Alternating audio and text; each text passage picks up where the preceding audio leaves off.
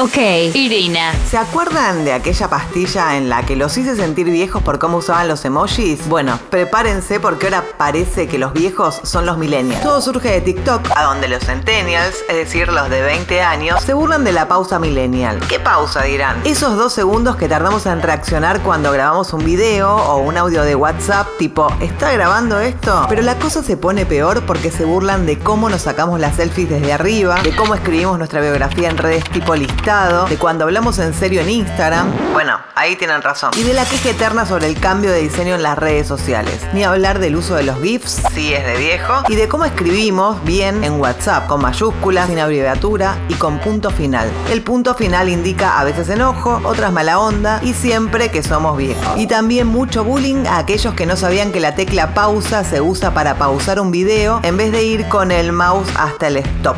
Esto lo sabían, ¿no? Pero esta grieta viene de antes, de cuando el muerto se ríe del degollado. En Twitter hay una cuenta que se llama Millennials Descubren, donde se burlan de los descubrimientos de los veinteañeros, porque los más chicos, créase o no, rebautizan prácticas como mojar la media luna dentro del café antes de comerlo como breeding o cosas por el estilo. Pero saben que la burla de los más grandes no es hacia los millennials, porque el término se usa mal. Sí, somos tan viejos que no sabemos que nos estamos refiriendo a los centennials, a los que nacieron con internet, a los que no tienen calle entre comillas. Por eso la revancha y la burla hacia todos los que son más grandes que ellos. Soy Irina Sternik y esto fue una pastilla tecnológica. Pasaron cosas.